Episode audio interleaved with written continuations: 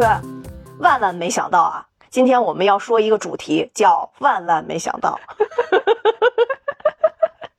这个就是生活当中，真是让你窝个大操，你真的是，你真的是无语了，你真的是没想到。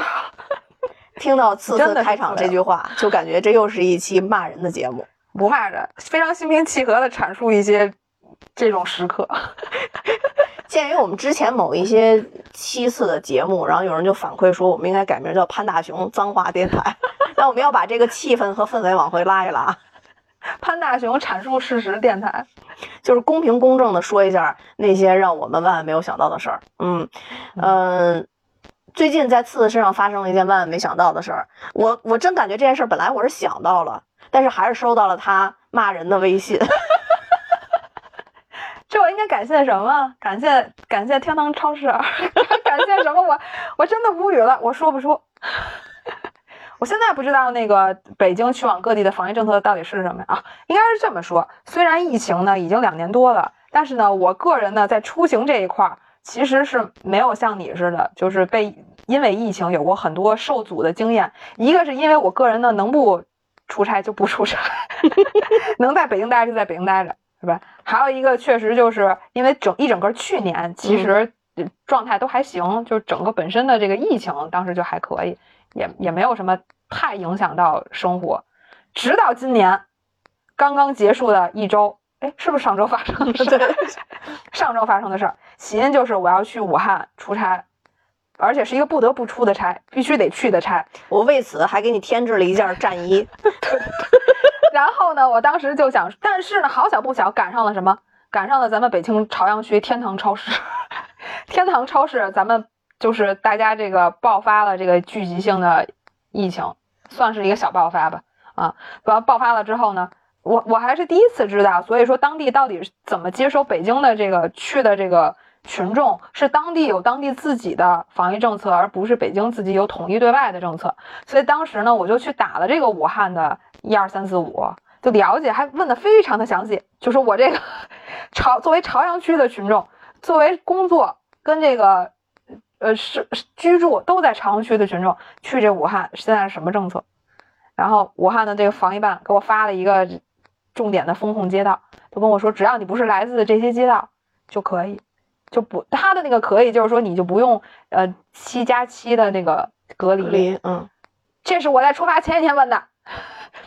然后我 我就想说，那行吧，反正我不在这街道上，然后然后我就出发了呀，我就买了票，我就我就走了，跟我同事。结果到了武汉这个地这个这个火车站，嗯，那就有人就开始喊，来自北京朝阳区的，有来自北京朝阳区的吗？来自北京朝阳区的，请在这儿集合。我就想，再集合一下吧，我确实是来自朝阳区，我确实来自朝阳区的。我们那个同跟我同行的那个来自通州区的，就报了一下，说来自通州区嘛。然后走了，就给他发了一张条，让他去火车站旁边的那个核酸，先落地就做一个核酸检测。然后我这个朝阳区的，就同行的所有朝阳区的人就聚集到了一起，然后就被他们拉走了，拉走了，拉走了。带我们走一段路之后，就就来到了一个他们隔离出来的一个区域。然后在当时我还以为就只是要录一下信息呢，可能就是让你详细的说一下你来自朝阳区的。什么街道，还有你的住址啊？然后就登录一下你的信息。我觉得也就最多也就这样的吧。我还在我那个工作的那个群里，我还给人拍照片呢。我还说我我什么朝阳区群众一落地就被带走了。然后那个我我，然后他们还说你放心吧，不会让你隔离的。然后什么什么，然后我还没让你隔离。对啊，我还说是，我说隔离，那我也没带那么多衣服呀，因为我就是一三天的一个会议行程。我这还说呢，然后我就在那儿登记了。然后人家就问说你去武汉的什么区？然后我还不知道我是哪区，我只知道我住的酒店嘛。然后我还查我说哪个哪区，然后就告诉他说我要去哪个哪个区。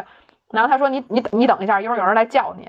然后我就在那儿等着，然后但是这时候我的身份证都已经被收走了，就是他说朝阳区在这儿集合一下，然后第二件事就把身份证都上交了，然后我就没有身份证，然后我就我就等着，怕你们跑了，对对，怕我跑了，然后我就等着，然后就这会儿就来，都全都是穿着那个那个防护服的人，然后就来了一个防防护服叫我的名字，然后就说你跟我走，然后我就又跟他走，就是他单独去武汉对应的每个区有一个小棚子，然后他就给我带到那个小棚子那块儿，然后说你在这儿你等一下。等一下，这个棚子一会儿会有人来跟你问话，然后我想说就就就是一对一问话嘛，就还是让可能得让我写个字据之类的呗。然后这时候我就看见呃一个人就来了，然后就看着我说你来哪儿啊？我说来自朝阳区。他说朝阳区今天开始全区都不能来了。然后我说什么意思啊？他说要不然你就那个呃七天隔离，要不然你就现在马上返回。然后我我他妈真的是一个大吃惊，我想我这刚落地，而且关键是我是，而且关键是我早上起来坐那火车，我他妈坐了五个多小时还六个多小时坐那儿，我我饿了，我到那儿是下午三点多，我都跟我同事说好了要吃一个什么美猴王，他们那儿有一什么美猴王的一个面，我还要吃一个美猴王的面，我说先去吃那个面，因为我太饿了，说出了火车站就去吃，就他说你你你要不然就走，但我肯定不能隔离呀。然后我我我就说那个，那我那个选的那个班次，其实我的意思是说，我能不能就比如说我选一个六点多的那个班次，那起码你不让我出火车站，我能在火车站里边去吃些东西嘛。然后那个那防疫的那个人就就就看了我的那个班次表，然后就说买最近的啊，是吗？说六点多的那个太时间太长了，然后说买最近的，最近的就只有他妈两趟了，就马上四点多发车。然后那人就说：“你就买这，你就买这，特别着急。说你就买这，你就买这个。然后我就买了，买了之后他又说：呃，走，我带你走。然后我还想说不用吧，我自己就能走啊。你你带着我，因为还有其他人等着问话呢。嗯，他说他 他说他说你先跟我走。然后后来我他给我送上去之后，他给我拍了张照片，我才就理解。他让我站在那个火车站进去的那个那个外边门口，然后说你站这儿，然后就给我拍一张照片，应该就是他们有规定，就是必须给你送走。对他得给我送走，而且我的身份证是在他目送我进站，然后人家再查验身份证，然后他才放心的回去。哦，就然后我就在我们那个工作那群里，我就说我回去了。真他妈是所有人都没想到。然后我就又坐了。五个多小时的火车呗，结果我那一天坐了大概十十个多小时，不到十一个小时的火车。早上起来八点多就起来，然后晚上好像是十点多到北京，然后途经郑州站，然后吃了一个李先生，我气坏了，真无语了。咱们就是说现在疫情，咱们嗯，但是这也没法怎么怎么说。我觉得我自己已经做好了这个调研的工作了呀。我都提前一天去去打了那个防控的电话了呀，然后那个人那个防疫人员跟我说是当天下午两点调整的，从朝阳区的某某街道调调整成了整个朝阳区。反正这玩意儿我也不准，我就是觉得真的不准。那你同事他只是居住在通州区吧？对，嗯，所以他也是在朝阳区上上班啊，对啊，是啊，所以他就没有多说那一句。但是对于你来讲，可能就只是。当天多坐了一下火车而已，你逃避了未来三天的一个痛苦的一个事件。没有啊，但是我当时心情已经调整到，就是到那儿去黄鹤楼，然后去吃小龙虾，就是我已经我已经调整成了就是这种旅游模式。对啊，我当时是很想去的呀，我当时其实都安排好，就起码火车到那儿之后的行程我都安排好了，先吃美猴王，然后吃完美猴王去 去酒酒店放行李，然后晚上去黄鹤楼，然后再吃一顿那个肥肥虾庄小龙虾。这都排好了，完我还跟那个防疫的人说呢，我说我都跟我们那同事说好了要去吃那小龙虾，他说你下次再来吃吧。你还跟防疫人员播报了你要去？对呀，我还跟他说了呀，我说我说我说我我说我前几天都打电话问了呀，然后我说当时是说可以的，我说我才来的呀。他说但是今天真的两点升级了呀，说你只能给你送走了。我看他满头大汗，估计也挺不容易的。对他一直他一直得送送人得进站嘛，然后又得回去继续问话，而且那个只要探访那个武汉那个区的人，就都归他管，哦，就他一个人。然后我说你这也挺不容易的呀。他说，他说，哎，他说是啊，他说那没办法呀。然后他跟我说了，他说那个现在北京那个三里屯的那个呃那个事儿嘛，哦，就是弄得全国人民都知道了，你看看。对啊，就是天堂超市的那个事儿。然后他就说没办法，我看他真的也是挺着急，拿着我行李在前面跑，生怕给我耽误了这趟车，我得坐六点多那个，还得在这再逗留几个小时。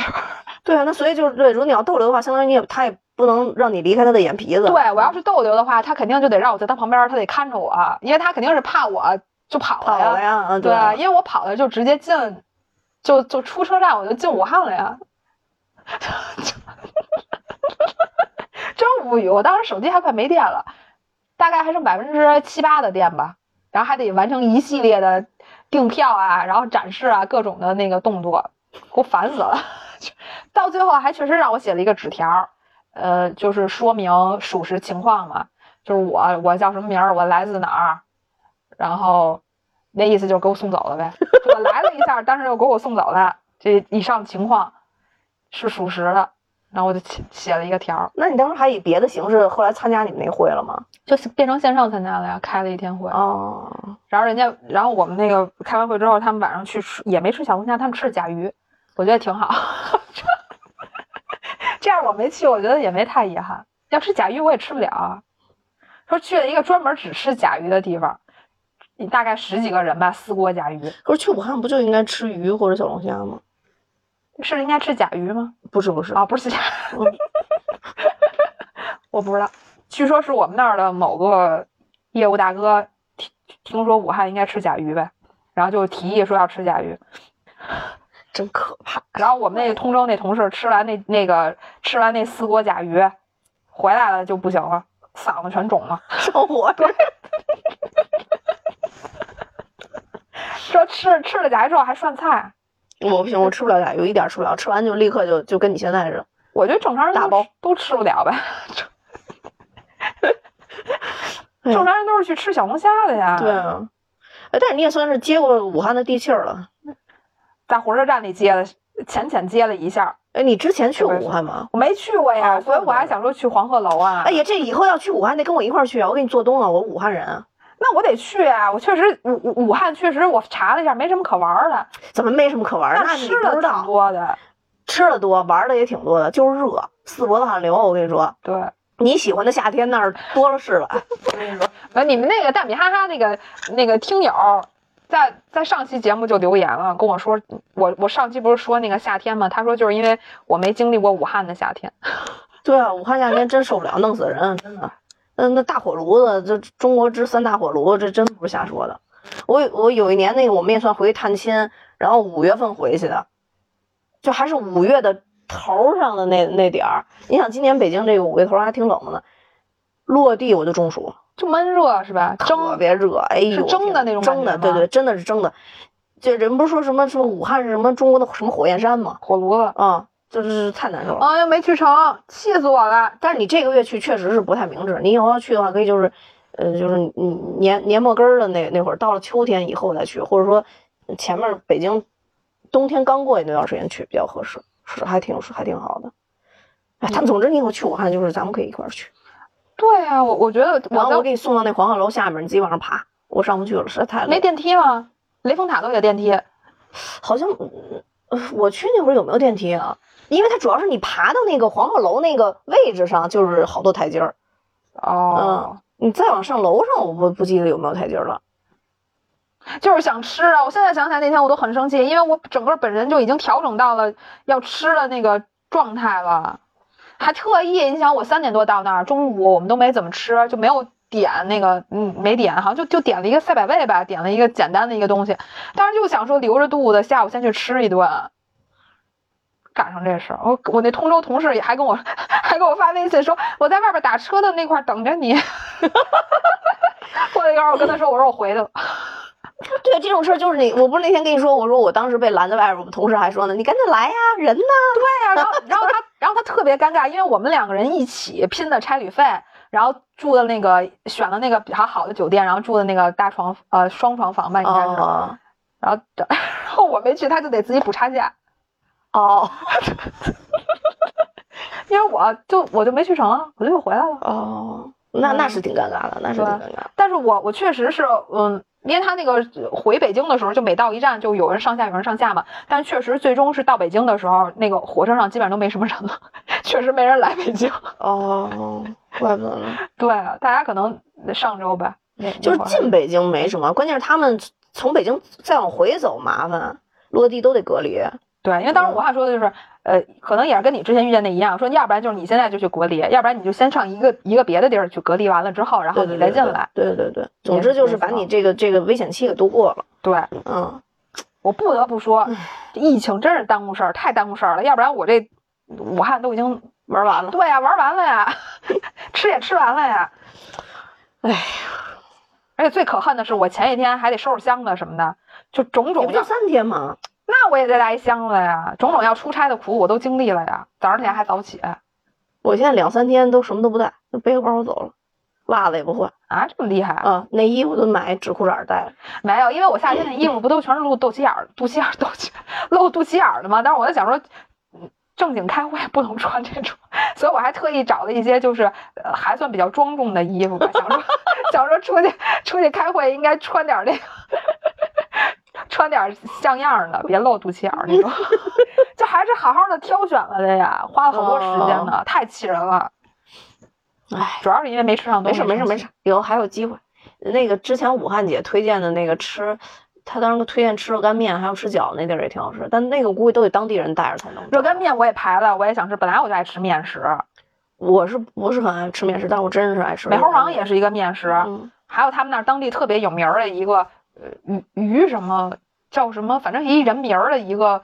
呃是不是吃粉儿的一个地儿啊？武汉人肯定都知道，说当时他们那个这个这个店有名儿到都出人命啊，打架都出人命，好像是是不是因为要拆伙啊？然后我看在那个某点评上还写要认准，就这一家店，就这一家店是最正宗的，哦，都没吃上。哎，反正你这也挺无语的，但是我我是没想到它政策当当天会有变化，我是觉得风险挺大的，因为因为北京随时都会有变化，当时我就不知道为什么你们非要安排这一拆，我们周围都不太敢出差，嗯，当然、这个、我们相信相信的力量啊，就就都能说实话，你们现在这个厂子都能战胜。员工也太多了，你这这这一句话可能就曝光了你。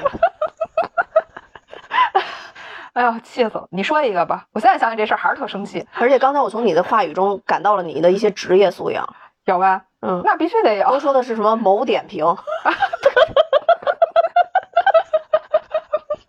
那必须还是得有的，还是得有这一些。我最近经经历一个事件，也是跟咱们上次录音那个事儿给我带来的直接影响。就上次咱们录音，我不是说到了有一个呃李彪嘛，就是广广东惠州的那个那个彪哥，然后就给我搞大无语事件。这个不就就这不这个具体事儿不说了，但是就是因为当时我在处理这个事件，然后呢有了一些进展跟眉目。当时我就从我们那个办公区，我们那个办公区的那个洗手间在办公区外边前台旁边那个位置。我就边发着那个微信，我就边走边走边走边出来，然后我就想上大号，然后我就跑到那个厕所里边，然后就就是啊，不是，我当时没想上大号，我当时就想就想上个小号，然后我就在那儿弄弄弄弄手机弄手机，弄的过程中呢，就是我在在我蹲的过程中呢，你也知道这人一蹲下来，有很多时候这这个感觉来了垂，直的感受就对对，来了。就来了，对。然后后来我就想，那那反正就是来感觉了，就顺其自然吧。然后我在那儿上上上起了大号。等我把这条，因为我那个微信特别长回的，等我把这条微信回完了，冷静下来，我突然想，没拿纸，就是就是纸其实是一进厕所那个卷纸在外边儿，你知道吗？就没拿纸。但是呢，我上厕所那个时间呢又比较尴尬，是那个下午正中间儿的那个时间，你也知道是大家正好上上班比较累，容易排队上厕所的时候，你知道吧？嗯，当时我是那天我上午好像还有个直播课还是什么玩意儿，反正我穿了一条比较庄重的裙子，然后那那条裙子呢就是有点纱裙那种，所以我里边还穿了一条安全裤啊。我当时就在想，我现在该怎么办？首先我分析了一下，就让我直接穿上裤子走出去，我是没有这个勇气的，因为我觉得 沾了屎还是很难受，我接受不了。但是我不走出去，我怎么能不沾屎？打电话摇人啊！我就想等，我就想等待，你知道吗？我想等待。没有，我们我们公司比较尴尬的是，除了我以外，只有另外一位女生。而那天晚上，她是嗯，而那天下午她是跟我一块儿出来的，她离开公司了。当时啊，我又在那儿蹲了半天，人家可能都上地铁了，因为也是现在不是三天一个核酸嘛，人家是赶回去要去做核酸，要么第二天上不了班了。摇个男的来，没法摇，这时候你还管男女的摇你？就来呀，最关键是，然后，然后我就想，嗯，我蹲一会儿，蹲一会儿呢，应该就是排队的人就会少，因为你知道人在那儿排队，往往他们现在都是在刷那个视频，你知道吧？都在刷视频，然后也有说话跟咳嗽的声音，总之你稀稀疏疏能听见一些声儿吧你？门外有人，门对啊，门外有人你倒喊啊！你说给我点纸，但是你知道我们那是一个集合办公区，我相互之间不认识，你知道吧？然后后来我想怎么办？这会儿我正在想怎么办的时候，因为我进来的时候，我看到门口有两个人在排队了，哦我就听见我左右两个坑都冲了水，后来我想机会来了，等他们俩出去就好了。果不其然，就是这两个冲水之后，我就听见那两个人分别进了这两个厕所，外边就开始鸦雀无声了，你知道吧？我想那现在就是我的机会，我就把我的安全裤提到了就是膝盖上边这个位置。但你知道安全裤有个特点，就是特别的紧，哦就是绷的，你知道吧？然后我把裙子放下来，其实从外边就是看不见我是里边没有把裤子提上来的，你知道吧？但是因为它特别绷得慌，你也知道女女女生那个蹲坑是一个台阶儿上来，然后关门，对吧？然后我就啪就把那门打开了。由于我这个腿是绷着的，我迈不了步，然后我就就蹦下去了是吧？对我就这样特别淡定的这么着转过来，就小碎步转过来，因为你迈不了腿嘛。然后从那个台阶儿上面，啪我就蹦下去了。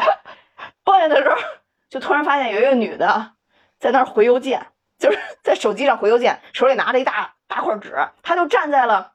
我的视野盲区里边，就相当于是卷纸摆的那个位置，那个是一个拐弯的区域。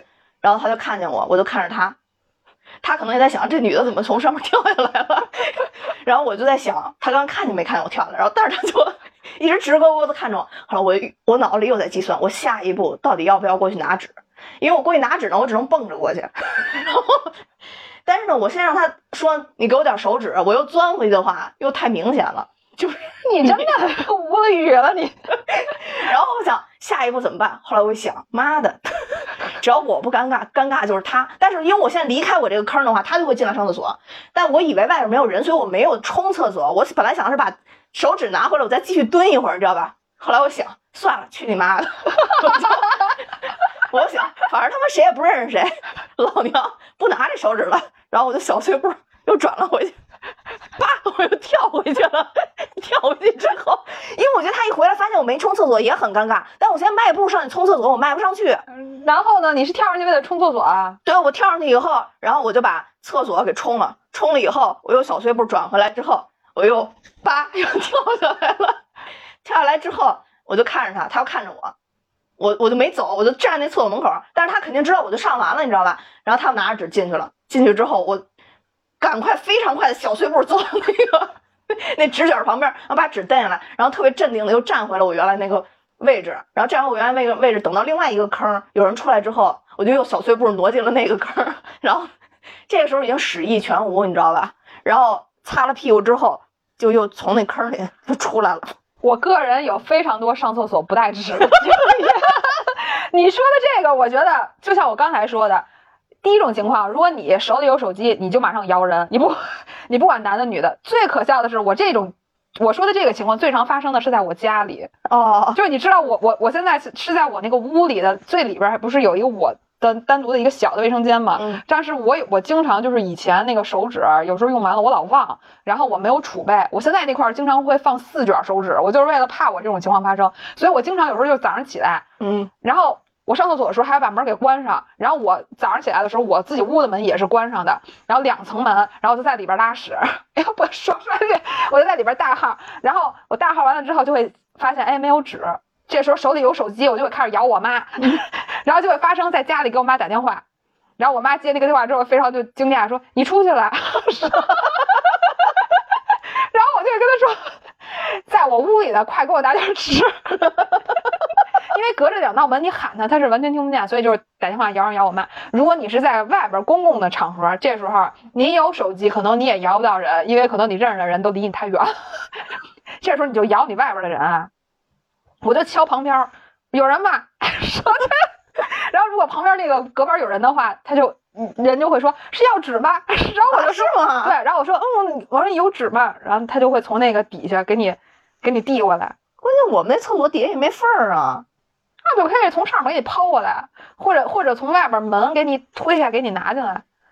我还有一次在外边上厕所，把我自己给锁在那个里边了，就是他那个门有问题。啊，我我我我厕所上厕所我也锁过我自己，我我我费了好长的劲儿，然后才把那个门给关上，才给它锁上。然后等我上完了之后，我发现我门打开了 我出不去了。然后我就一直在那个门里，就疯狂的弄那门，疯狂。然后我就想说快来人啊，快来人！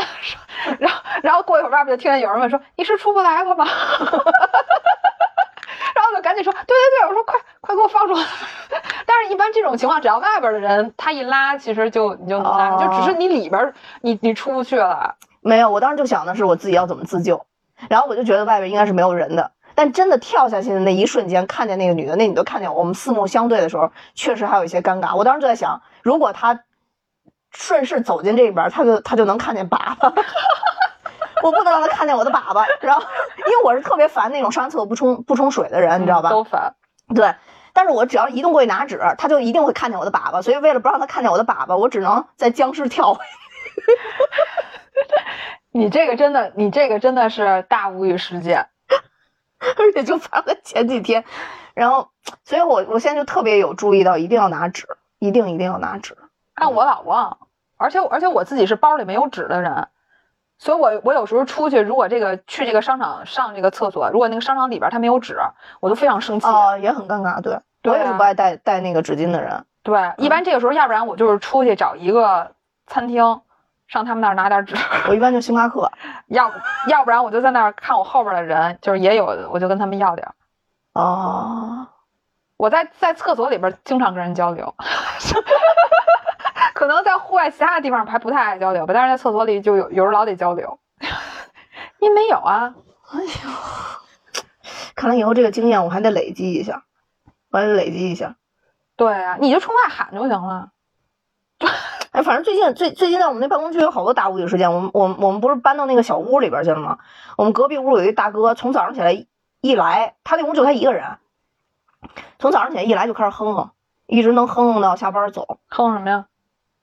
我感觉应该是在哼歌，哦哦，就没完没了的哼哼，你就听着，啊也不是哼哼什么呢。然后我就投诉了，你知道吗？投诉了以后，你知道大哥说什么吗？嗯，说我在放公放。哎，你这么说，我突然想起来，我当时说，我当时跟我们那物业人说，我说什么东西？佛经大全。然后，不是，我突然想起来，我以前我以前遇见过的一个甲方，嗯当时我还在影视行业里边谋生的时候，遇见过一个甲方。你知道有一个电影叫《吹哨人》吗？知道。然后我那大哥是真人吹哨人，就我和我的同事还有他一起在聊事情。大哥可能是我觉得是嘴的这个构造 是有一些许问题，他就是说说一会儿话，他就是就他突然就吹哨，他就是这，他不自觉的就吹起了哨来。但是他我不知道他是不是有有有感知自己在吹哨，就他可能他又继续说，说完之后他又吹哨，我不会吹啊，反正就是就是他就又发出那种那那种声音，然后我一开始听的时候，我以为我听错了，然后我就看我同事，然后我同事也看我，然后我就想说是确实是在吹哨，然后我当时还想，难道大哥嘴里藏了一个哨？然后我一想应该也不会这样，后来发现可能就是他的构造问题。对他可能是构造说话吐气，是不是能形成一些沟壑，然后就会变成就就变成在吹那个哨儿，真真无语。我觉得特别无语，就是我觉得说你你愿意哼哼，你你哼哼，我们想别的办法解决嘛。比如说这个，后来物业说给我们加隔音棉嘛，就解决你你。你你哼哼的那个质量，你怎么能赖给什么放功放呢？什么功放是这样？失败歌曲大全一百首，就你你你根本就不可能是是有那种，他还告诉说放功放，然后后来那个物业就跟他说了嘛，就说这个这个吵到别人家了，你这个一直哼哼可能不好，因为都是租户，人家不好意思说。然后等到下午又开始哼哼，我又过去说，然后物业特别认真说，难道又开始听歌了？我说你去看看他，他脑袋上面没有任何东西，他难道核磁共振呢在那儿？我说他肯定是没有听歌，就是他在哼哼，他自己不自觉在哼哼，就一直在哼哼。哎，那他可能是跟吹哨人是一样的，是不是？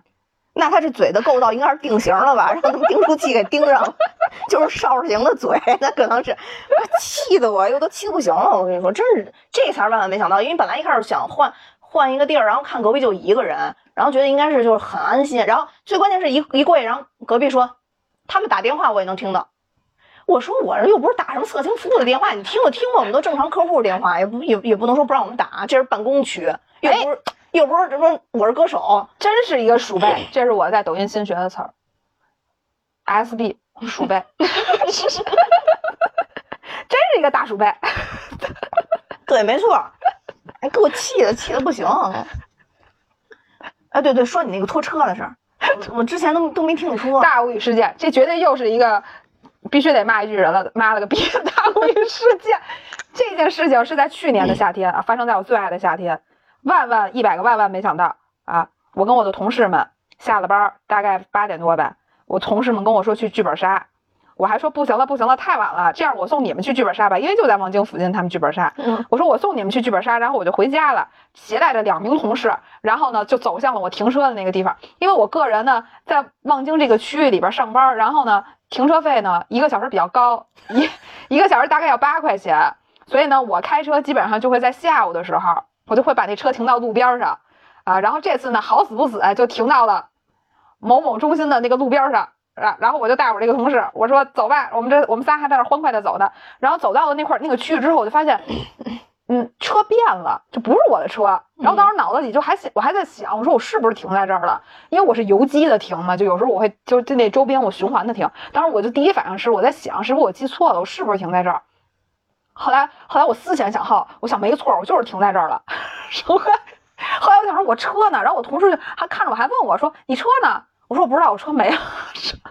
而且我生平没有遇见过拖车，就是在此之前我从来嗯不知道还有拖车这回事儿。我的理解就是，唯一有可能发生拖车的是车坏了，你自主拖车，你你打电话叫一个拖车。然后如果是你违章违停停在一些地方，我我的认知里都是贴条，嗯，或者就是拍照举报。你可能车上没有条，但是你会呃登录的时候你会看到有那个通知嘛？你可能就是被别人拍照举报了。我的脑子里是完全没有拖车这个这个违章，然后把把你拖走这个这个这回事儿的，然后给我气个半死。然后我想说车呢车呢，然后当时就找车，然后然后我就想起依稀想起我们另一个同事，他跟我说他下午把车停到了我的车的后边，然后我就想说我看一眼他的车，然后发现哎他的车也没了哦，然后在他的车的他车没了之后，他车那块没有再停上车，而是底下有有一串手机号，然后。然后我就想说，这莫非就是传说中的车被拖走了？然后我，然后我就赶紧给我那个同事打电话，然后我就跟他确认，我说你的车是不是停在我车后边？他说对。我说那你赶紧来吧。我说咱俩车都没了。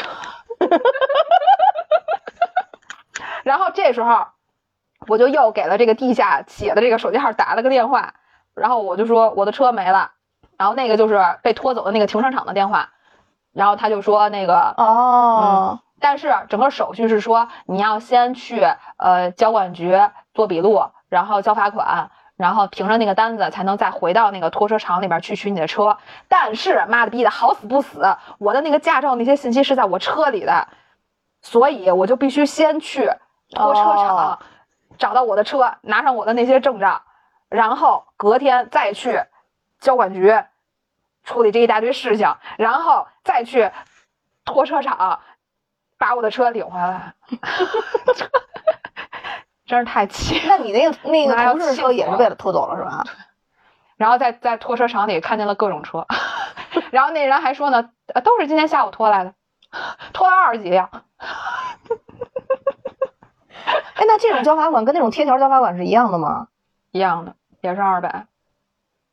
哇塞，那这个真真这这这鼠辈大鼠辈。这真是没想到，那就是旁边的那个某某项中心的物业给我们举报的，特意举报来的拖车，把我们这门口这二十多辆车全给我们拖走了。是是，P 开头 P 项中心吗？对，哦哦哦，就是这个鼠辈的 P 项中心。这个韩资企业，我真的是无语了。你随手拍我不就完了吗？你用的，其实他他他他这一套东西，其实无非就是。嗯，就就就就是把你的那个成本给你提升了嘛。嗯嗯嗯，因为好多人都是把那些那个驾驶证、行驶本放在车里的呀，所以你就很有可能会像我一样，你得先跑一趟，跑一趟那个大停车场里，然后你你还得再再去跑到那个交管中心。果不其然，第二天我跟我同事相约去那个呃那个中心去办事儿的时候，好几个领车的都是在 P 项中心，都是前一天在 P 项中心，然后那车被拖走了。哎，我突然想起来一件我小时候经历的大无语事件，把我给吓够呛。我妈，我妈撞警察，你知道吗？啊，这么勇？为什么呀？特别有意思，双轮车撞了，而且还在长安街上。是这样的，就是以前有一段时间，其实是严查骑自行车带人。啊，应该现在是不是也是不允许的？我不太清楚啊，就是。骑自行车带人，但是呢，那个时候咱们谁家都没有小轿车嘛，然后就是基本上这个孩子没人看，家长都给带单位去嘛。当时我妈就骑着，那时候快看见了，就跟我说快跳下来，然后就马上跳下来。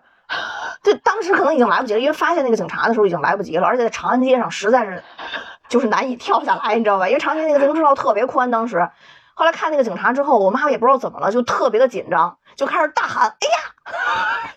然后。我当时迷迷瞪瞪的，我我因为太小了，我当时迷迷瞪瞪也没怎么回事，我也看不见前面，因为那那会儿对于我来讲，大人的后背实在太大了，你知道吧？然后就听我妈说，哎呀，然后就看我妈那个车就开始左右摇晃，你知道那个车把一摇晃之后骑就骑不好的情况下就摇晃特别厉害，然后紧接着要摔了，但是没有摔，我就感觉前面有一股力量把车给杠住了，然后等我歪头一看，看我妈的前轮卡在了交警的裆里。你妈是太紧张了是吧？对，太紧张，本来想绕过那个交警，但是交警其实已经看到我们了，然后我妈就想快速骑过去，但可能就在那个时间就失控了，然后就就交警叔叔就非常的勇敢，我妈也非常勇敢，就是可能谁也没有想到，最后交警叔叔靠一裆之力把我们俩给卡住了，然后然后交警就卡着我 我妈的车前轮，然后就说怎么回事？然后我妈说家里实在没人看孩子，然后反正交警大概就教育了我妈，就说那个就说你骑车带孩子并不是那个就是你没人看孩子一个理由，你可以看就是坐公交车带他去上班啊什么的乱七八糟的。然后在这期间竟然就就那么稳稳的卡着，我妈还在车上坐着，然后 就给我留下特别深的印象。然后交警就对我就没有任何的批评，我就记得还是挺严厉的，但说两句其实还是就跟我妈说下次注意，就还是让我们走了，就让我妈下来推着车带着我走，但是觉不安全。对，但是你推一段时间，其实我其实还是带着我，就是就骑车走啊，就是因为那会儿可能比较小，也确实没有其他的手段，但那件事儿就给我留下印象特别深，我就觉得交警叔叔真的好厉害，当真的硬，就现在想那个真的是万万没想到的一件事儿，太突然太突发了。你刚才说的时候，我不知道为什么就突然想起，你那你说长安街，我想起我上次你跟我们那同事 去那个东方新天地聚餐吧，好像也是好多人。然后那个我们俩都从我们家走，然后他就开着车，他开就开着我的车，然后呢就开上了这个长安街，因为得去这王府井儿东方新天地。然后我也没有意识，他也没有意识，因为可能我们俩在聊天聊的太太高兴了，然后我们就开着开着，然后就看前面交警就 冲我们就招手，然后就让我们过去，然后我还想怎么，然后他他也特别懵逼，他也不知道，然后交警就一直这样特别严肃，然后我们就当时就有点慌了，然后就把车开过去了，然后交警就跟他说，说你一直挡着后边的那个公交车吧，好像是说，说你不知道吗？你没意识吗？然后我那同事还说啊没有啊，因为可能我们俩真的一直在聊天，完全都没有注意到，然后交警就说那个啊这是公交道，哦，占用公交道了，对啊，然后当时就说你们什么身份证、驾驶本，叭叭叭说一大堆，然后然后我就特别慌张，然后就赶紧都拿出来了，然后就给交警，然后交警就当场就进行了处罚，然后给我们那同事气坏了，说开你车还给你交罚款。就就是你说起交警，我就想起来，就是那个威慑力其实还是有的。对啊，是吗，对，但是其实没有，反正我碰到的交警和警察，因为就是尤其是一五一六年那会儿，就是跟警察频频繁打交道嘛，因为当时从事一个新的行业，我就觉得其实警察没有那么的，就就怎么说呢，就还是很多警察挺亲切的啊、尤其是一线派出所的那些警察，嗯嗯，就是你知道那个 B 站有一个特别火的综艺叫《守守护解放西》吗？爆火，超级火的一个综艺，每年都是 B 站的首推。然后我我也有兴趣又看了这东西，今今年哎，这应该是二零二一年吧？啊，应该二零二一年是第三季了啊。他就讲的是那个长沙坡子街派出所的，就是他实际发生很多事儿，特别奇葩。你你去看，你肯定喜欢看。然后啊，我知道是不是那个有一个人喝多了，然后他让他抖音上面好多奇葩案件都是那给上。给他给他检测，然后他非说他要去查那个什么，让他吹气儿，然后就说他喝酒了，他非说我没有，我要查那个血象还是查什么东西，但实际上他查那个出来比来那更厉害，比吹那个更多。那就是《解放西》里边一段儿。然后，就其实我觉得我接触的那个就是就是那种民警啊，或者说像交警啊，呃更接近就像《解放西》那那种感觉。还挺幽默啊，的，对，就就那些的话，他也没有那么多的那个，呃，就他也严厉，他也说你如果有什么事儿，但是他总体来讲还是告诉你这都是为你好啊什么的乱七八糟的。嗯，我有一次把那车停岳各庄了，然后就出去看电影了，包全扔车里，然后车被砸了，包偷了，然后我就去，这他妈想起来真是大大叔辈，这我他妈无语了。然后我就想看电影了，然后我就走，然后就看见后后车窗怎么感觉有个黑窟窿，然后后来，因为当时还跟我那个呃，当时那个那男朋友，然后他开着他那车，本来是一黑色的车，然后我还说，我说你看那窗户，是有一窟窿吗？就是离得远远的。然后他就看，他说好像是有一窟窿。然后后来我们俩过去一看，我操，果真是一他妈一大窟窿。然后就我那包就没了，然后是是我新买的包、新买的钱包、新买的眼镜儿，那把全丢了。然后我都气疯了，然后他就就那是第一次好，我我那个印象去派出所报案，哦，然后那个警察就就问我说你丢了什么东西，然后那个每个东西都多少多少钱，然后我还问他呢，然后我说能找回来了吗？他说那那意思就是说你肯定找不回来的，这上哪儿找去啊？对，一般派出所还是跟你说实话嘛，就其对啊。实就是挂上，然后到后边就算就是你就命里有，就就可能能找着，命里就没。然后好死不死那天晚上就开始下雨，然后他们家还他妈是一个是一个就是嗯不没有地库，他是停在那个他的车位就是露天的，哦，然后就咔咔下大雨，然后我们就开始想这怎么办？车上有一大窟窿，然后我身份证也在钱包里，就是我所有的证件也都丢了，特别惨那次。哦，然后还天天下大雨，然后我想着老天爷在为我哭泣，然后我们俩就找那种那个呃能让社会车辆停到那个下边的那个车库，然后又在他们家那边找车库，就找半天车库。这是哪年的事儿啊？一几年吧，一六年。哎呦，那是不是那会儿砸车特别多？我我那个就是我这辆车之前那辆车，就是让人把后备箱给撬了，还不是那个砸的，就在我自己家，就是后备箱还能撬啊？对，我回我爸我妈那儿，然后那一段时间停在我们那个那都是停车位，就是就是虽然不是固定停车位，但是完全是合法的停车位，只不过但是那个停车位就是不收钱的那种，然后它底下都画停车位，你停在那里边，它是河两边儿，河左边儿就是合法停车位，河右边儿就不是那个合法停车位。当时就说那个左边儿会出现很多这个没有轱辘的车。就是他把你的车的某一个轱辘那个给取掉之后，他拿板砖给你垫起来，然后你老远看你的车的时候非常安全，然后看不出来，然后等到开的时候才发现，这太坏了吧！再开开始才发现有一个轱辘变红砖了，然后然后所以那个时候我还很小心，就是就还好，就那会儿很小心，就不在车里放什么值钱的东西，现金一一两块钱都不会放。那会儿还是都没有什么，就微信支付什么的，还这这玩意儿还不发达呢，然后还会放现金，那会儿都不放。但是好死不死，把我后备箱拆呃打开了之后，偷了我一大套乐扣乐扣走。当时我那后边就是就放了那个那个乐扣乐扣和一些什么菜刀什么的，你也知道那会儿我就是 舞枪弄棒的，因为做这行业。然后当时我就还在怀疑，我想要不要报警？我说这是不是一厨子偷的？我怀疑就就就怎么会把我那那么大一套乐扣乐扣，就是你明显看没有什么值钱的东西，你也不用把那么一大套碗给拿走，而且还是塑料，就是那种扣的那种东西。然后我当时就不知道。然后后来就听说晚上这块经常有车后备箱被撬了，我我就自那个之后，因为我之前真的是没有这个意识，我我有时候经常就是懒得拿包什么的，我就把那个包扔在车里。我还经过这次车被砸大窟窿之后，我就即使是停到商场的地下车库，我都得给东西都拿走，车里我什么都不留下。我真是，我真是那次我无语了，我我就诅咒这个偷我这个包了，因为我那个包，我当时记得特清楚，我那个钱包是我那会儿还比较狂热爱奢侈品的时候，我我是从。那个欧洲玩的时候，先买的巴黎世家那个机车包。我那机车包是我从那个刚上班的时候，我就一直梦想说我要去买个机车包嘛。我当时就特别喜欢机车包。我他妈从欧洲刚买回来，刚背，然后那个钱包也是刚买又花又买了一个 LV 的眼镜，刚配了一个雷朋的，然后里边还有那一套化妆包，化妆包还是从纪梵希的某一个包里拆下来的一个内胆包。哦就我那那个包里是一套我的，应该是我当时。最喜爱的高配，对我当时他妈的高配，我最喜爱的一套，我觉得奢侈品的东西，那个包里全他妈丢了，又，太气人了！我现在想起来巨生气，谁谁偷的？诅咒你，诅咒你不得好死，太生气了！而且从小到大没有经历过，嗯、呃，车窗被砸了这这件事儿。反正还是得小心，因为当时我们如果不知道那个轱辘被偷的那个事儿，我可能当时也是。会经常把一些东西就懒得拿嘛，就哪怕袋子什么的，我都会就是随手扔，因为其实纸袋子你也觉得里边没东西。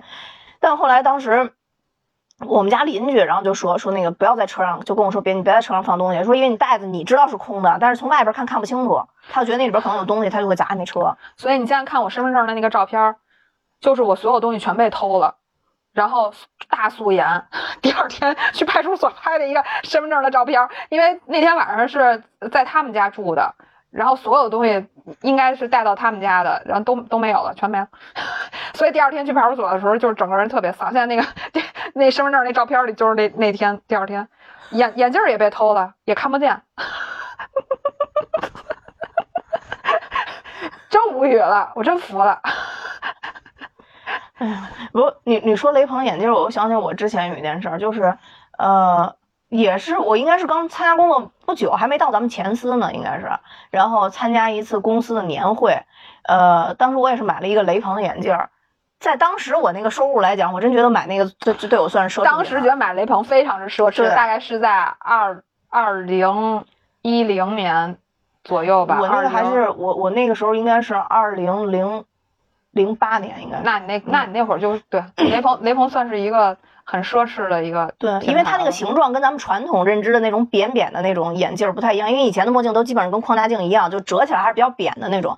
然后当时我就买了一个那个标准的蛤蟆镜，然后我就觉得特别酷啊，然后我就把那个眼镜儿，我特别喜欢那个眼镜儿，我走到哪儿几乎都戴着，就就算是那个不戴在眼睛上，我也给戴在头上，你知道吧？然后那天。我就是手里拿着东西，好死不死的，我也就没戴头上，它老往下滑，我就把那个眼镜儿有那我戴的是帽衫，我就直接把那个眼镜放到我那帽子里边，身上没别的地儿，没兜儿。还是一年会，我记得特别清楚。本来应该是一个特别喜庆的日子啊，本来是一个特别喜庆的日子。然后那天呢，我是当时是要不然就是说参加抽奖没抽着奖，要么就是参加什么游戏我没赢。总之呢，就是前面是有一些负面情绪，觉得我没赢，有绝对是有这个情绪在的。等我到了我坐那个位子上面，然后我就往后轻轻的一靠，我就突然觉得那个椅子上面有东西把我架住，完全没法靠到底，你知道吗？我就又往后稍微重的一靠，然后发现还是没靠到底。后来我当时想，都欺负老娘是不是？你我就说谁欺负我都没关系，这这椅子都欺负我。我当时想，我还赢不了你，我就往后使劲咔一靠，然后我就觉得世界都安静了，一下就平整了，就是后边怎么怎么扭都非常舒服，都非常舒服。然后等 年会整个都结束了，我记得那次我年会就是阳光普照奖也都没拿着，然后但是我觉得就无所谓，就很舒坦，就当时特别舒坦，尤其当时咔那一下的时候，等我往回走的，就是我等我都结束了，一站起来，我突然想我眼镜呢，后来再一想在帽子里，然后再想完了可能碎了，然后被压烂了。啊，都不是碎了，就它从鼻子这块儿特别齐整的完全断开，就你想修你都修不了，我就压到已经当时不知道是用了什么样的宇宙力量，就直接把金属都给压断了。真 牛逼！对，就当时就觉得不能输，然后就反正后来就特别伤心，就，哎呦，现在想起来就是真他妈有毛病，所以现在我就是凡是遇到后边有东西硌我，就是从那个事儿上吃一堑长一智，哎我都要回头看对，看。就真的是你要经历过。我也把我那个当时跟我颜色男朋友两个人斥巨资买了两个 雷蒙你说的那个眼镜儿，我记得特别清楚。当时咱们不是公那个公司组织去去普及嘛，我们都是去的普及嘛。然后为了普及之行，一人买了一个，然后结果普及之行回来之后就被我给做折了。哎，对，你你说这东西它就是容易那什么，你知道吗？这蛤蟆镜就是特别容易我记得当时我给它做变形了之后，我们俩就是想说这东西实在还是挺贵的，然后而且做折的那个是我的，就我们俩当时还是有一些那个一人一个的嘛，然后做折的是我的，然后就还拿到那个雷鹏的那个 卖眼镜那地儿，然后企图让人给我调，然后人就跟我说你这真的没法调，但是我的没有折，我的只是完全让我给做变形了，啊。然后我当时咯噔个气呀、但但是在此事之后，真的就非常小心，就到现在就是嗯、呃比如说我要往后躺啊，或者我要往下坐呀，我都会就是下意识的我就看，我得啊确保说没有东西了，就那一次。当时我真的是挺心疼的，因为我那会儿收入很微薄，当时我记得眼镜儿大概要嗯一千三四的吧，好像是就挺嗯贵的，占了我这个可能三分之一的收入了都快。对我当时就是买那个眼镜儿，当时真那一年应该都占了我二分之一的收入了。我和奢侈品不不得不说过，当时那会儿就觉得这个就是算挺奢侈的东西了，对对吧？嗯，当时真是咬牙想说出去玩儿，买两个。对，就当时那个眼镜儿，其实当时我还是看我爸戴，我我就是我爸，哎，应该是我爸的一个朋友还是谁，反正有那么一个眼镜儿。后来我就跟我爸说，就想要要那个眼镜儿。后来我爸就真的买了一个给自己戴了。就后来我就觉得，就哦，原来不是给我买的，就是 就是因为这种事儿就就有很多次但是你后。来就是自己赚到钱的时候就会想买啊，对，因为确实戴着好看，那眼镜儿真的戴着好看。就就跟我小时候为了那个就就想买巴黎世家那机车包是一样的呀。我记得我在我那个二零一一年的时候，我在微博还发过那个那包的那个图，然后就说一定要买到这个包。但当然那个包在哦。我当时赚的那个钱来看，就是我的月收入的几倍吧，应该是嗯，就还是挺贵的，就一直都没买，好不容易买了，然后丢，结果就以至于我一气之下，在第二年我去日本玩的时候买了一个一模一样的包，哦哦哦，所以后来你提了那个我我就我那黑的啊全黑的那那个那个是哦买，现在想起来还是很气。我记得那我记得那会儿我还想那个呃，就是我一定要要再买一个，因为确实拿在手里还没捂热呢就没了，就丢了。然后 LV 那钱包我也又买了一个，我当时我记得我是不是跟你说过，当时那个钱包上那那豆豆豆吗？对红豆绿豆嗯，嘛，嗯嗯我当时那个买了应该是红豆，啊没捂热呢丢了。然后后来又事隔了几年之后，我买了一个粉的，嗯，哦，粉豆，对。哦。就一补我当时心中 心中遗憾，然后太生气了，对，偷东西真是真是太真是太可恨了。但是我那会儿好像那几年屁股有神力，我记得也就是在那几年里做屁股有神力做做折雷朋眼镜儿的那那几年，我把床也做折了呀，把我那床做折，然后我睡好几天床垫儿。那只能说雷鹏现在这当时的那个技术已经非常非常好了。就你真的不知道是怎么了，大无语真的是大无语，就特可能可能都是一些寸劲儿吧，就是你一一个巧合，然后发生了这个事情。但我哎，我反正我就现在就觉得，哎呦，人生中的大无语事件真的是经常在你猝不及防的时候就发生。哎嗯，呀，比如是比如说在拉屎的路上，在骑车的路上，就总之有有有，哎呦，就就有就有好多好多好多这种事儿。我之前有一段时间太重了，我们班有一男生带我，然后轱辘飞了。啊，上初中的时候，所以后来我就心里有阴影了，就是我只能坐那个座上带男带带男的，就不能那个男的带我。哦，呃，就所以我后来不是一直都骑男车嘛，一直骑男车或者骑高赛，那你只能坐大梁嘛，后边不能有有有东西，后边就是那个那个那个，嗯，就没有后座嘛。你说，我想起来了，我还有一大无语事件。我我有我一次开车，把我车底下卡了一个摩托车头盔，那他妈真的是太大无语了。我记得，我记得是我这个人吧，真的有时候特别怂，有时候又特别鲁。就是我开那个车，我看见了，在我直行的方向上的路上有一个头盔，但我当时大概心里的想的就是说，我的车梁应该是会高于那个头盔的，不会发生把头盔卡在我车底下这件事情，所以我就要就是没有躲避头盔，因为我也躲避不了，它正好在那个路中间儿，然后我就开了过去，是在一要进一个人的小区，在进一个小区里，然后我一开，咔就给卡那儿了，我车就动不了了。然后我就想，我，怎么怎么办？怎么办？是，真的是大无语。然后，因为因为就是在进人家那个小区门的时候嘛，然后就有门卫什么的，大家可能都听见咔一声儿，然后我就下了车了，然后我就蹲那儿开始看，我那车底下结结实实的卡了一个头盔。后来真是感谢人家那小区的门卫，好像帮我去找棍儿什么的，啊，然后就一直捅那个头盔，然后最后就是折腾来折腾去吧，大概可能也得折腾了半个多小时，然后就把那个头头盔给捅下来。就最搞笑的时候，当时是我那个现在已经那个定定在那个瑞士的那个姐们儿，她回北京，她带着她那个孩子，然后她说约吃个饭，一会儿跟他相约，然后我就跟他说，我说我发生点故障，我卡在你们家小区门口。然后他就说啊，怎么怎么卡了？我说卡一摩托车头盔。然后后来我，然后那个人家帮我捅了半天，然后终于就是给弄弄弄走了之后，然后我车就能动了，然后我还拉上他，拉着他们家孩子，还去那个修理厂，我不知道下边什么状况嘛，然后还让人家去看了一下，然后就但是还好就把底下全都划了，但是没有、哦没有什么，以至于我现在开车也非常的谨慎，就前面有什么东西我都 我都我都躲开。我我我我我我也发生过一个类似的事儿，但没你这么缺啊。是我的一个初中同学跑到我们家去找我，然后我们那个车位吧，其实当时是那个那个我们那个停车场就有点跟那个被那种黑社会性质的人给包了似的那种。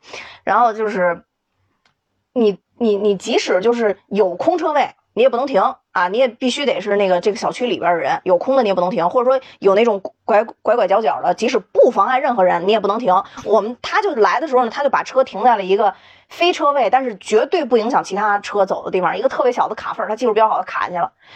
后来走的时候，他就跟我说，那个我这个怎么着，说我带你一段还是怎么着，反正我把他给送到我们家楼下了，我就上他的车了。结果一上那车，当时天黑的。我们根本就没有想太多，他就一启动那个车，他就说：“哎，是不是那个那手刹没拉还是什么？这就检查半天，然后说我们这车觉得有点跑不动啊。”后来我就跟他说：“我说越弄不动的时候，越是我们挑战的时候，就跟当时我那眼镜那个事件差不多。”我就跟他说：“我说你要明白一个道理，我们就要欲与天公试比高，你知道吗？”然后啊，我说你就一脚油踩下去，肯定就过去了。我就觉得肯定是前面别什么东西了。那跟我砍摩托车头盔不是一个想法吗？我当时就想说，但我没看见任何东西啊，然后就。一一脚油门下去，听咔一声特别大声，然后我们就下车了。后来发现，在后边被人上了一个那个圆形的大锁，就是直接扣在你那个那个那个一个那个车轮子上面了。那个锁整个绞折在里边了。就我们玉宇天空识别高，真牛逼！就是就是就是折到你拿工具都就是什么钳子什么这些东西就绝对弄不开。你除非就直接拿电焊，不是电焊，就那个电锯，还得是那种工业电锯才能给锯开。后来我们俩一看，我说这什么东西？啊？他说这不车锁吗？说谁把我车轱辘给锁了？后来我们就跑去找找小区的人，结果那个保安也傻了，就是黑社会的保安也傻了，说你们你说你们怎么把它弄下去？然后后来我那个 我那朋友就说，他跟我说玉宇天空势比高，让我一脚油门下去。后 来后来那警卫都无语了，因为我们我们往外那么一开，被卡死那个地儿他就挡人了，但是车已经完全没法。没法往前行进了，没有电，没有那个电的那个锯，你也没法退出来。然后我们三个人就尴尬在那儿，然后那人就一直问我们：“你们为什么要这么做？你们为什么要这么做？”然后他就一直说：“势比高嘛，我们要势比高。”后来把附近的就小区已经没法弄这事，而且他私锁这个车，他不应该用这种锁。我们就说，要不然找那个道路救援的，或者找那个就是交警，因为虽然在小区里边，但是可以找。就那件事，我就知道可以找交警，他就不让你找交警，因为交警过来以后，你这个私锁这个事儿，你不应该这么着来锁。但是最后没办法，还是把交警弄过来了，然后又道路救援，又一通的弄，终于把把那个弄下来了。车轱辘那个龙骨都变形了，就当时我们俩就那么使劲，就感觉那一下嗖就能飞出去，那一下我们就能海阔天空的。我当时也是这么想的，我想说我飞越这个摩托车车头盔。我那车一定比他高，一定能开过去，没问题。不不过这么说，就是说那那种锁呀，真的是那个锁真的是非常非常硬。那后来就是那个流氓，就锁车那个流氓，因为这个事儿就跟我聊了半天，因为他可能也怕那个交警来了以后真的出事儿或者怎么着，他就说他锁过那么多车，也有车可能误开过，但都是在开启那一瞬间，整个龙骨就绞烂了。就是他这锁没事儿，但龙骨被绞烂了。然后，所以当时我记得特清楚，当时我那个朋友开了一辆别克啊，就是很普通那种别克，然后就竟然赢了这个大锁，我就觉得别克那个车轱辘很厉害，真的是，嗯，所以后来也因为这个也是吃见长一智，就是我车不管停在哪儿，嗯，我真的上车之前就像那个咱学交规似的那样，我基本上会在那车那儿稍微看一下，这有什么东西锁了或者怎么着的都没有，我才开车走。对，就是经，如果你经历过了类似的事情，你就会特别注意。还有一个特别重要，就是我养猫之后，我以前没养猫的时候还不太注意，我以后来养猫之后，对我怕有小动物，我也会都前前后后看一遍。尤其车底，又到了冬天，我车我都会看一眼车底。然后，他们可能会趴在那个上面。对对对对对。然后我我在那我在我在走。这么一说，大无语的事件可真的是太多了。对啊，就是你人生中肯定还经历好多这种，我觉得还有很多无语事件，可能都在咱们比如说什么高中生活啊那些里边都说了。比如说像我们前面那个男生伸懒腰，我抓住他的手，那个对他来讲就是他人生的大无语事件，一辈子人生阴影。是的，是，是吧？给吓他一跳的。哎呦，但是哎，怎么说呢？反正就是有的时候这些事情发生了，如果你心情还行的时候，还还行。如果正赶上你特别躁狂的时候，然后再叠加一个大无语事件，你你当时真的是，我当时那眼镜就是，是。嗯，然后其实当时那个车锁了也是，因为我本来想把它送完了我就上去，因为天已经很晚了，你也知道我是一个就晚上需要比较早睡觉的一个人，然后当时我就觉得这要弄到什么时候，我当时整个人就特别躁狂了已经，嗯，对，当时那个心情真的是特别生气，嗯，就一下就很生气了，包括这个厕所没带纸，这个这个这个没有经验也是一样的啊。我其实真的思考了半天，我要把这件事儿，我想怎么能处理的完美一点儿。你你你这个事儿确实很简单，这对于我经常不带纸的人来说，我确实觉得这也不算一回事儿。就是因为我我我还是说，这我我我特别难召唤，就是周围的人，就是不认识的人，哪怕我沾一屁股屎，我也不想跟他，就我也不想让他给我拿纸，就我就不想交流呗？对对对对对，就已经到那份儿上了，我也不行。但其实有人跟你一样，就是属于那种没带纸管我要纸的，对我觉得啊可以。那咋办呢？那总得要纸啊，那那对是那有什么办法呢？哎，所以在屁股面前还是得屈服。但也没事儿，你蹦来蹦去的，不是最后也解决了吗？对对对对对，多蹦了几下而已。没错 哎，我这辈子可能都会永远记得我蹦下来那一瞬间，你们真的 可能也觉得很纳闷儿。真的是你不，你觉得只要你不尴尬就行。对啊，而且我蹦下来的时候，你也知道我这个吨位，我蹦下来的时候还我们那还有楼板的问题，然后就听见砰一声。也得看几下。哎，总之就是奇葩千千万吧，就是这个包括咱们自己在内，其实也都是经常干一些这种这种事儿。这这大无语事件，确实是万万没想到。你你最后的高光留在了汽车头盔这块儿，我也是万万没想到。汽车头盔我也是万万没想到，我真是无语了。我当时确实心里就想，完了，今天会不会就杠在这儿了，就动不了了？嗯因为我觉得卡的真的是挺死的。对你那个还还就你一个人更难受，不像我那个时候还是我们俩人遇到这个情况。对啊，我当时如果没说，你就冲过去，玉宇天空识别高，我可能就走了。说实话，我就是因为我一想，人家一开始问我有事儿没事儿，我说没事儿，我说就要识别高，然后人家才加的油，所以我觉得对太对不起人家了。对啊，因为可能要要是他自己开不动，开不动，他就会下来看你。或者就像我那个，如果正常人看见道路中间有一个摩托车头，可能就停下来一下，把那车头踢开，然后再开。你说我不下车，还不是因为懒吗？就觉得能能可能一下就压过去了，能过去对啊，对啊，然后就是就就给你给你了这种教训，不可以。唉，好吧，那我们我们也说了很多我们的大无语事件，我相信这个万万没想到系列，按照我们俩这个性格，应该还是会持续更新的。如果我们的听友也有这种万万没想到系列，也可以在下面留言，因为我我发现有好几期我们都有听友私信我，或者说在底下留言，然后其实也有很多特很奇葩的事情啊，比如说行呗恋足癖大哥之类啊，是吗啊？，但是私下说私下说。好吧，好吧，那反正大家可以分享吧，就是互相避免吧，对吧？你听听别人遇见这些事儿，你就也注意注意。然后你也顺便开心开心。对，比如说你坐下的时候，你一定要左右看看，是不是有没有什么眼镜儿或者这种易碎的东西。或者看看自己坐的床是不是稳的。对对对，床别让人家给坐折了。好吧，那我们今天就到这儿，感谢大家收听潘大熊废话电台，拜拜。拜拜。